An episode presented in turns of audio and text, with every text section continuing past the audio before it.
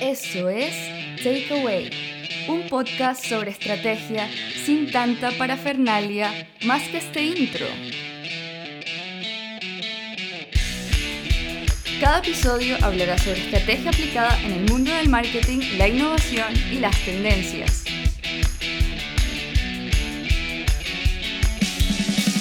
Takeaway es un podcast conducido por Ronald Venegas y comienza ahora.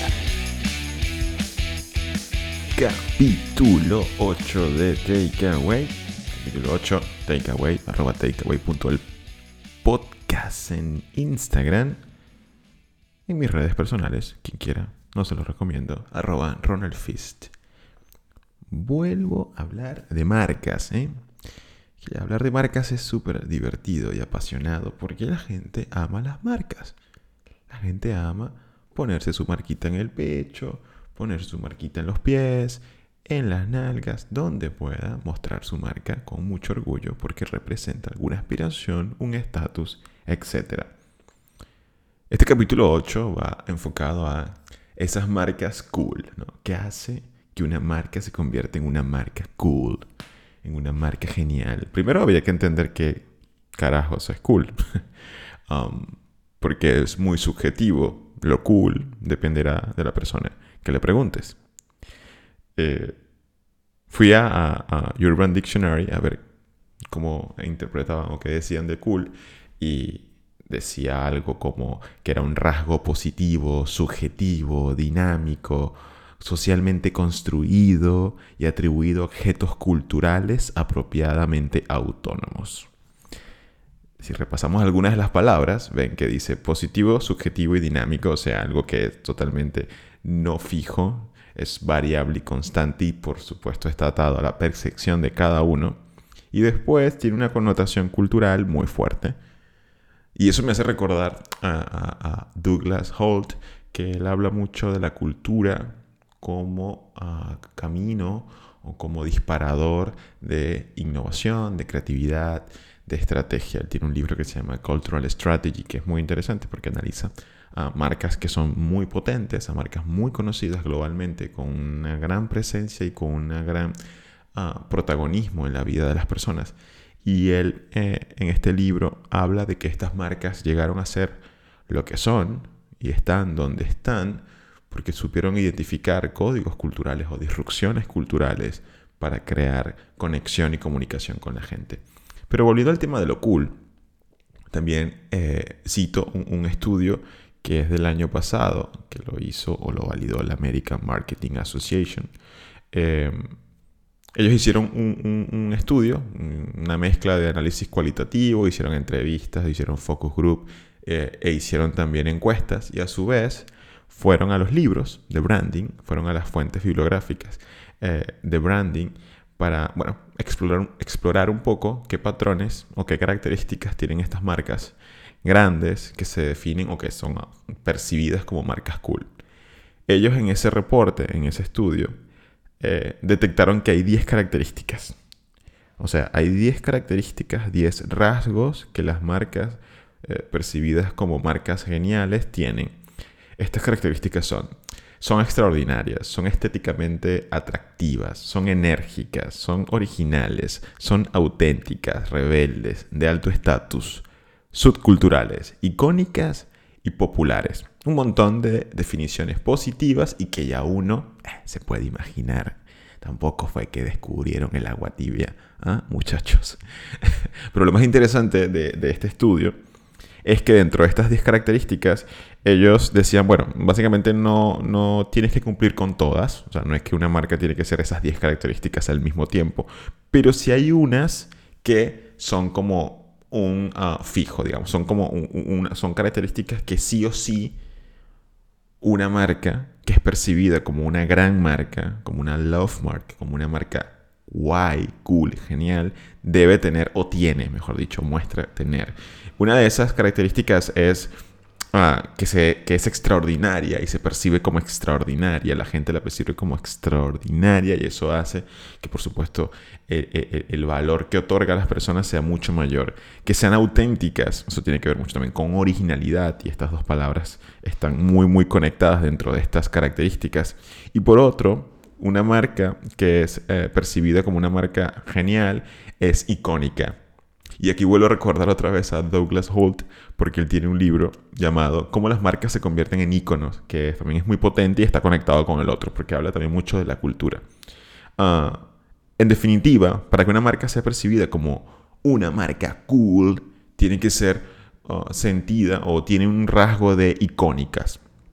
Y de, eh, y de ejemplos hay un montón. Ah, y por otro lado, también como un rasgo muy típico de las marcas eh, que se perciben en la población como marcas increíbles, es que tienen un, factor cultural en ellas. Eh, que ya son parte de la cultura, que ya son parte de la vida, que ya son parte de la sociedad, que forman o tienen un papel muy importante, inclusive y, en ciertas regiones y países, en la construcción de sociedades, de eh, acciones, de iniciativas, de avance, innovación, educación o definitivamente esa identificación de eh, rasgos o expresiones culturales que de pronto ah, la gente no ve en otro lado y las marcas toman partido de ello, ¿no? Eh, la gente eh, lo espera de las grandes compañías, de las grandes marcas que tomen ciertas iniciativas ideológicas ah, o, o sociales o culturales y eso hace que la gente pues se sienta mucho más identificada hacia una empresa o hacia una marca. Ah, esa conexión que genera la gente con, las marcas es un camino eh, totalmente revoltoso. Es un camino que, que todavía al día de hoy, ya décadas de esta profesión o de este rubro de la comunicación entre marcas y personas, que tiene cabida, digamos, que, existe, ah, y todavía no, no se puede identificar o definir o detectar bien qué es lo que hace que una persona conecte con una marca porque hay factores emocionales allí que, son eh, en muchos casos difíciles de cuantificar, ¿no? Por más que, marketing siempre trata de cuantificar y de hablar de la data eh, para poder trabajar. El tema de la, conexión marca-persona siempre es, un mundo que, sigue como ¿no? en constante exploración y por eso lo hace tan como apasionante. Ah, y hay una cosa que Pasa mucho también cuando con el término genial o cool o lo que la gente percibe como que tiene que estar bien o súper extraordinario en una marca o que le da vida a una marca. Y es que eh, hay un malentendido ¿no? con esto de ser cool que en muchos casos se va a un lado que es el humor, ¿no? Con el tratar de ser gracioso cómico. Son esos momentos donde marcas mm, que no tienen mm, pues esa personalidad, no tienen ese tono de voz, recurren a no sé, voy a utilizar un meme, voy a publicar un chiste, voy a asociarme con cierto influencer que se hace el gracioso, etc. Para tratar de conectar con la gente, porque todos sabemos que el humor eh, es, una, es una vía eh, de conexión muy fuerte con las personas, la risa, la sonrisa. Eh, conecta, esas emociones conectan muy, muy fuerte con la gente. Aunque leí un tweet de una amiga recién, hace una semana o algo, era un artículo que decía que en los últimos 10, 10 años o 5 años, no recuerdo la cantidad de años que citaba exactamente, decía que las marcas cada vez recurrían mucho menos al humor. O sea, como que en la publicidad, sobre todo en la comunicación publicitaria, el humor cada vez estaba menos presente. Y es interesante porque si te fijas un poco en las grandes, si nos fijamos en las grandes campañas eh, de los últimos 5 eh, años, sobre todo 6 años, muchas tienen que ver con ah, factores sociales, uh, reivindicaciones, eh, disrupciones culturales que poco o muy pocas de ellas aplican o recurren al humor. Ah, pero, ¿por qué digo esto del humor? Vuelvo y repito, hay un malentendido que entre ser cool o ser cool tiene que ver con el humor, o, en muchos casos el humor te acerca a ser cool. Y pasa eh, en muchas ocasiones que si tus valores, que su tu tono de comunicación, que si tu personalidad de marca no tiene nada que ver con el humor, pero aplicas esto como vía rápida para tratar de generar conexión, viralidad, etc., el efecto es en muchas ocasiones totalmente lo contrario. ¿Por qué? Porque es como, ok, que es esta persona, ok, que en teoría es una marca, me está hablando ahora de una manera que no es la que acostumbra y tampoco es la que yo espero de esta marca. Porque no todas las marcas tienen que ser cool sí o sí, por más de que, según, según estudios, eh, y según inclusive este mismo estudio llamado Brand Coolness, del cual cito eh, o citaba al principio, eh, cuando una marca es percibida como genial, como una marca es percibida como increíble o, maravillosa, o una love mark, su precio o está más propensa a que paguen más por ella, ¿no? La persona está como más dispuesta a pagar más por ella y eso también aumenta su participación en el mercado, eso aumenta el valor de la compañía, etc. Es cierto que no todo el tiempo todas las marcas necesitan ser una marca cool. Estás escuchando Takeaway con Ronald Venegas. Si tú quieres determinar o si tú quieres entender, si tú quieres saber que una marca, que tu marca, o si quieres crear una compañía y quieres partir desde cero y quieres hacerlo bien, ah, con una estrategia de marca clara y definida, ah, antes de, de, una vez proponer que tu marca tiene que ser cool, tienes que entender o saber o conocer el rubro en donde te desenvuelves el producto y el servicio que vas a ofrecer y sobre todo cómo es la persona, el público que puede comprarte ese producto o ese servicio. ¿Qué códigos tiene? ¿Qué expectativas demanda? ¿Qué hábitos y actitudes tiene? ¿Cómo se comporta? ¿Qué es lo que valora? ¿Qué es lo que espera de una marca? Porque si, si la persona, en definitiva, o el producto o el servicio que ofreces o que vas a crear o que vas a vender, tiene, eh, digámoslo así, unas, ¿cómo se dice? Mm, ah, atributos, o mejor dicho, unas funciones más ah, básicas, no tan, tan aspiracionales para la persona, no necesariamente tienes que crear un vínculo a través del coolness. Lo que tienes que hacer es tratar de cubrir esas necesidades básicas que la persona espera de tu producto. Es lo menos que tienes que hacer. Y de ahí en adelante entender que cuánto te suma jugar en un terreno de tratar de ser cool cuando tu producto en realidad tiene que jugar otro rol por la función que, cumple al consumidor, por la industria en la que juega, por el precio que tiene. Las personas que compran un producto de bajo costo no, no esperan que la marca le entregue tanta, tanta, tanta diversión. Eso no quiere decir que porque tu producto es económico no tengas que darle un valor y una comunicación interesante a la persona. Eso lo que quiere decir es que no necesariamente tienes que crear una conexión basada en lo cool, en lo fantástico, en lo fabuloso con tu consumidor. Si el producto, el rubro y esta misma persona no lo demanda. Por ejemplo, porque también el tema de lo cool, el tema de lo genial, como decía un principio, depende mucho de la persona a la que le preguntes a la, persona que le preguntes que te define qué es cool. A mí, por ejemplo, me pasa que ah, la marca, por ejemplo, Samsung, me parece la marca aburrida, me parece una marca cero aspiracional, me parece que todos los productos son, nada, cero, tienen como un, cero factor de, innovación, por más de que la tienen en realidad. Eh, pero mi percepción de la marca es súper, uh, como diríamos, flat super, cero emocional. No tengo, ningún, no tengo ningún vínculo, no me produce ningún vínculo ni emoción la marca Samsung, pese a que es la quinta empresa más valorada del mundo. O sea, solo la superan Apple, Google, uh, Microsoft y no recuerdo la otra, creo que es Facebook. Ah, pero para mí es una marca totalmente aburrida, uncool, o sea, cero.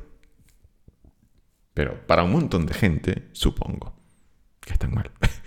supongo, eh, la perciben todo lo contrario. La perciben como una marca increíble, como una marca que, pues, no sé, eh, no solo satisface las necesidades que esperan, sino que también les brinda un estatus. Ah, porque las marcas que son cool brindan una, una especie de estatus, brindan una especie de conexión que hace que la persona se sienta bien y orgullosa en muchos casos de tenerla, de usarla. Es por eso que todas las empresas se desviven en muchos casos por tratar de construir marcas que tengan esta valoración y esta percepción en los usuarios. Hay otra marca también eh, que, bueno, por ahí van a decir, ¿what? ¿Qué me estás diciendo? Estás loco. Pero para mí ha, perdido mucho su factor de genialidad. Porque también se habla mucho de que esto de lo cool es mm, algo que va cambiando con el tiempo o que va evolucionando con el tiempo y que la marca tiene que ir siempre trabajándolo para mantener ese estatus. Pero para mí, una marca, una marca que ha perdido su nivel de genialidad en su percepción y en su posicionamiento es Pepsi, salvo su patrocinio en el, en el, Super Bowl eh, y unas campañitas por aquí más, etcétera. Pepsi para mí a nivel de grandes campañas y de comunicación y de tono y de etcétera ha perdido mucho eh, esto de genialidad, de espectacularidad. Ah, no es la Pepsi de los 70, no es la Pepsi de los 80, no es la Pepsi de los 90, de los 2000, que hacían acciones o campañas muy potentes, siempre con ese lema de que eran la, que eran la bebida de la, de la siguiente generación, que se apalancaban en, estos celebrities, en, que estaban pues en la cúspide de sus carreras, etc. Al punto de que la última o la campaña que yo más recuerdo últimamente de Pepsi es ese comercial con Kendall Jenner, uh, súper polémico, que lo contrario a generar una emoción positiva causó lo opuesto. Si no conocen el comercial, pongan en YouTube Kendall Jenner Pepsi comercial. Eh, Pepsi es otra marca que refleja esto que el coolness va cambiando en el tiempo o si tú no lo trabajas, si tú no lo mantienes, puedes llegar a perder un poco de ese posicionamiento. En definitiva, como para ir cerrando, porque quizás uno dice, ah, bueno, sí, ah, las marcas ah, cool, pues se enfocan mucho en la creatividad, en la comunicación, en la forma que conectan con las personas, en la experiencia del cliente, que eso es muy importante, pero también una marca es cool sí o sí porque ofrece un producto no solamente extraordinario, no solamente original, sino que es un producto útil, un producto que cumple con las necesidades de las personas. ¿Eh? O sea, los Apples, los Nike, no sé, los, um, ¿qué otro producto marca potente tienen? Este, um, Harley Davidson, no sé, em, Casper, Red Bull, etc. Son marcas que no solo crean una comunicación súper distinta, súper creativa, súper única, con unos códigos culturales muy potentes, sino que ofrecen un producto que es de calidad. Bueno, sacando Red Bull, que pues no, bueno, no caigamos en el tema, eh, son marcas que ofrecen productos que son útiles. Bueno, Red Bull cumple con, con, su, con su promesa de que es un producto que te despierta y te da alas de forma manera metafórica, ¿no? Es un producto de igual forma de calidad, por más de lo nocivo que pueda llegar a ser. Ah, estas marcas no solo se apalancan en la creatividad de comunicación, sino que, vuelvo y repito, servicios, productos que realmente satisfagan a las personas. ¿Por qué digo esto? Porque usted puede crearse la campaña más creativa del mundo y eso por supuesto le va a generar menciones, voz y todo lo que quiera en redes sociales. Pero si el producto no es bueno, esa buena cantidad de menciones o sentimientos alrededor de una comunicación va a caer. De hecho, es más perjudicial porque cuando generas mm, super expectativas o sobre expectativas, cuando la persona esas expectativas las conecta con el uso del producto, por más que esto puede distorsionar, distorsionar la percepción que tiene la marca, ejemplo, puede aceptar que el producto no sea tan bueno como esperaba. Con el paso del tiempo, con el uso, eh, se dice que esa percepción de marca disminuye. Y cuando una percepción de marca disminuye alrededor, alrededor de una mala experiencia, es muy difícil volver a levantar esa percepción, ese posicionamiento. Entonces, ya sabes, si trabajas con una marca que tiene un producto porquería o pretendes sacar una marca con un producto más o menos y tratar de hacerla genial a partir de solo comunicación, muy bien, dale para adelante, pero te advierto que cuando la gente empiece a probar ese producto, posiblemente empiece a decaer, empiece a encontrarte con la realidad. Bueno, esto ha sido el capítulo de hoy, hablando de qué es lo que hace cool, qué características hace cool a una marca.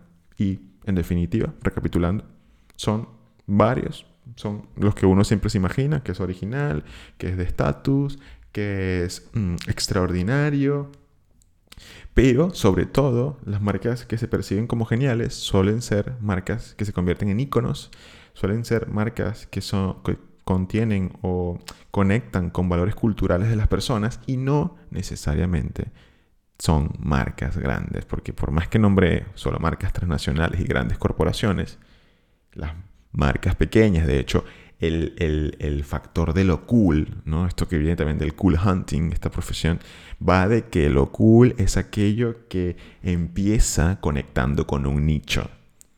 Y cuando este nicho siente que ese efecto cool empieza a masificarse, pues empieza a perder o a desprenderse de esa, de esa marca. Por eso se dice que mantener ah, ese efecto de coolness eh, a lo largo de tu crecimiento o de tu expansión a la masa es difícil. Pocas marcas eh, han logrado mantener como un nivel de posicionamiento muy fuerte en los nichos, en los pequeños nichos, inclusive en aquellas llamadas tribus urbanas, ah, y también eh, mantenerse o seguir creciendo y convirtiéndose en marcas masivas. Nike, por ejemplo, es una de estas marcas que es la marca número uno deportiva a nivel mundial y todavía sigue teniendo un gran posicionamiento en estos nichos pequeños que, o en estas tribus urbanas, en estas personas que tienen cierto eh, o que buscan mucho la innovación y la disrupción, porque Nike, eh, que siempre le tira un poco de flores, eh, invierte muchísimo y trabaja muchísimo siempre en el factor innovación, el factor conectar con lo que la audiencia, su público pide, demanda. Esto fue todo por el capítulo 8. Si te gustó, share, like, comment, suscribirte. Y bueno, nos escuchamos en el próximo capítulo. Mi nombre es Ronald Venegas. Me consigues en redes como Ronald Fist y a Takeaway como takeaway.el podcast. Hasta la próxima. Recuerda seguir a Takeaway en Instagram como arroba takeaway.el podcast.